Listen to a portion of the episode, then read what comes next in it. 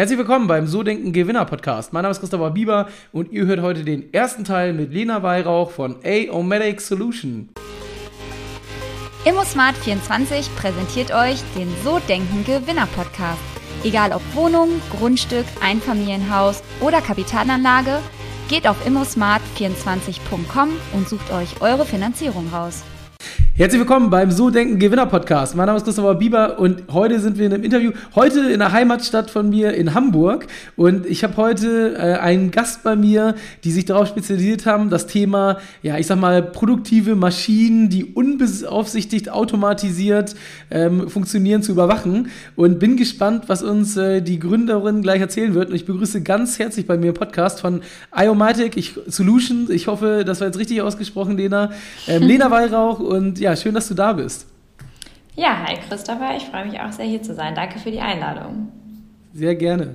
Ähm, Lena, wer jetzt von euch noch nichts gehört hat, ihr seid ja noch ein relativ junges Startup, 2020 gegründet, Anfang 2020, also jetzt quasi zwei Jahre alt, so mehr oder weniger, ähm, aber schon 17 Mitarbeiter äh, und in einem Thema unterwegs, ähm, was glaube ich jetzt vielleicht dem einen oder anderen vielleicht ein bisschen was sagt. So künstliche Intelligenz ist ja mittlerweile, ähm, ich sag mal so, man sagt ja auch so, ich glaube Web 4.0 oder Industrie 4.0 heißt das Ganze, glaube ich, auch so ein bisschen.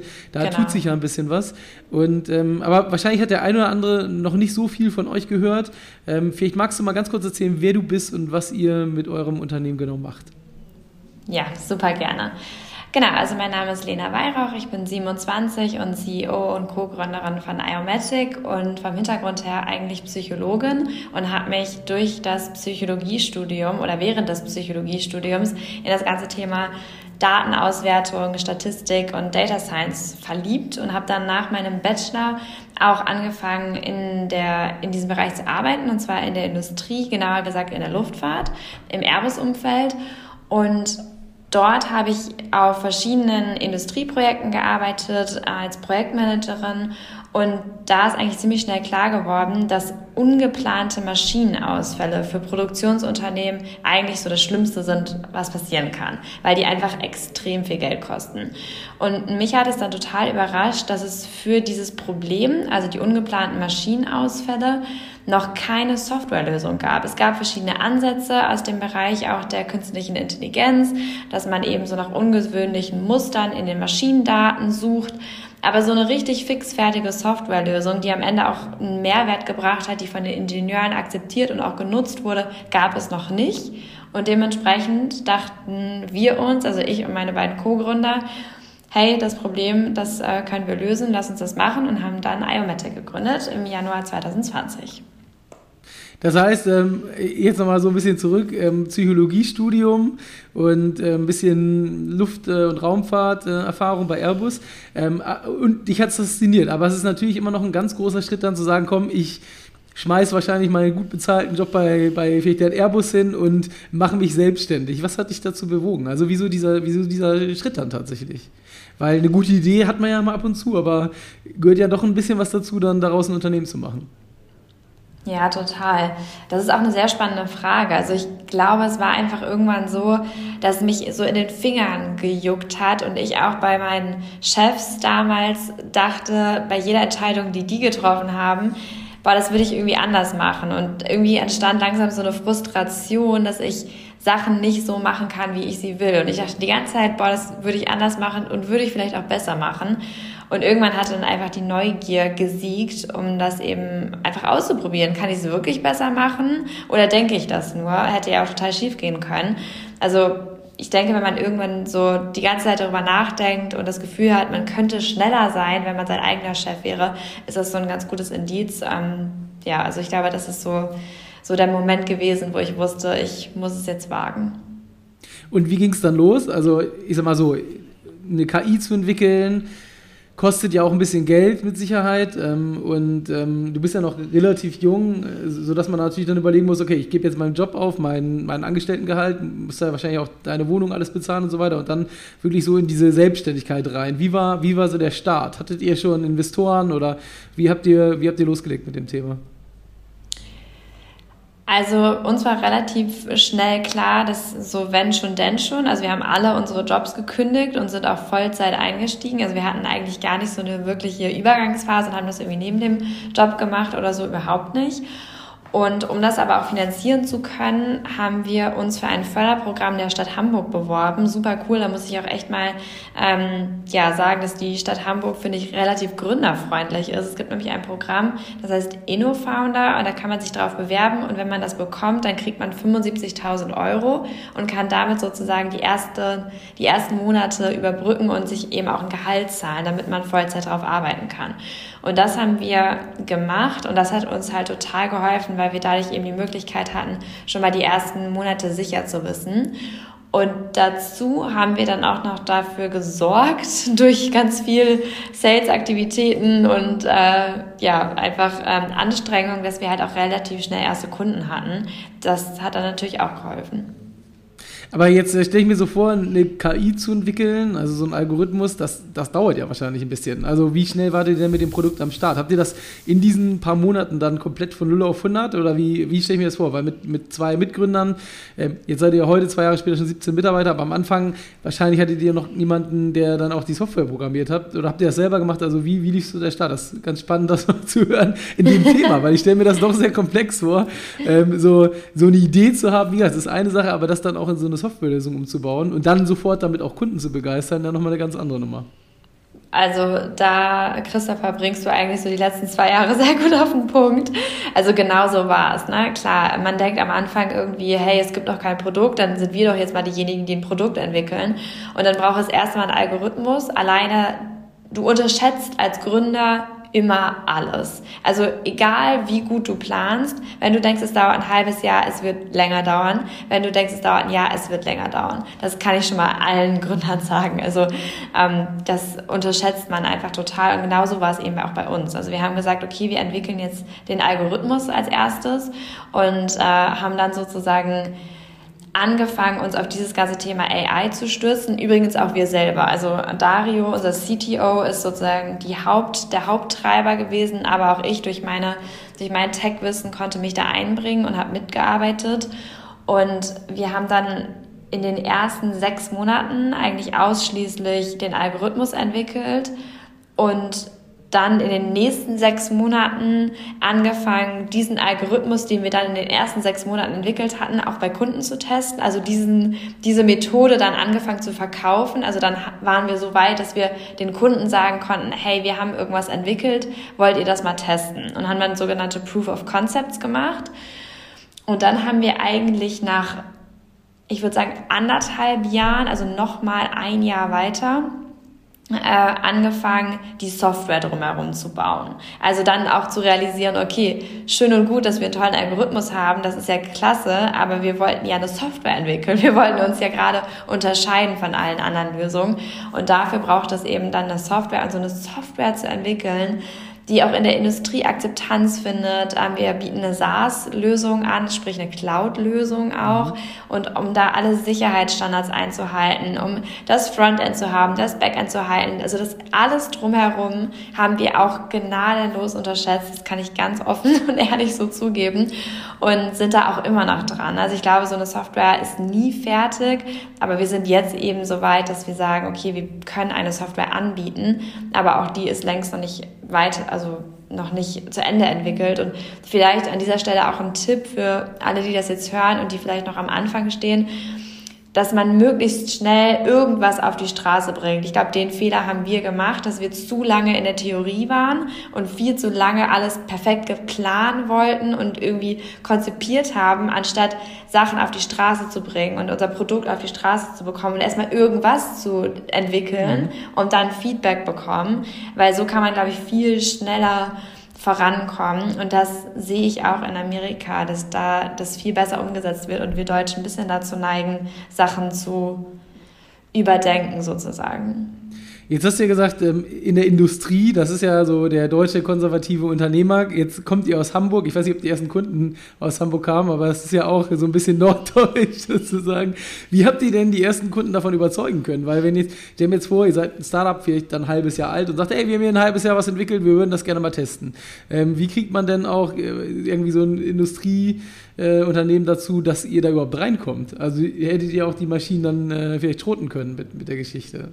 Ja, auch eine sehr gute Frage, weil es war auch echt eine Riesen-Challenge. Also dieses klassische, was man immer hört, den ersten Kunden finden, das ist so schwierig und genau so war es auch. Also als wir wirklich noch keine richtigen Referenzen hatten und wir dann an Kunden rangetreten sind und wir keine Referenzen aufzeigen konnten, das war unheimlich schwierig. Und ich glaube, letztendlich ist da der Schlüsselmoment, wenn du es schaffst, an irgendeine Person, irgendwann kommst du an eine Person, die an dich glaubt, die offen genug ist und die Interesse hat, das einfach mal auszuprobieren. Also du musst auch schon mit den richtigen Leuten sprechen. Wenn du jemanden hast, der einfach per se nicht an Startups glaubt und den Innovationsdrang auch nicht hat und äh, ja per se schon mal irgendwie dagegen ist und Startups und auch Gründern nicht aufgeschlossen ist, dann wird man da oder dann rennt man da gegen eine Wand.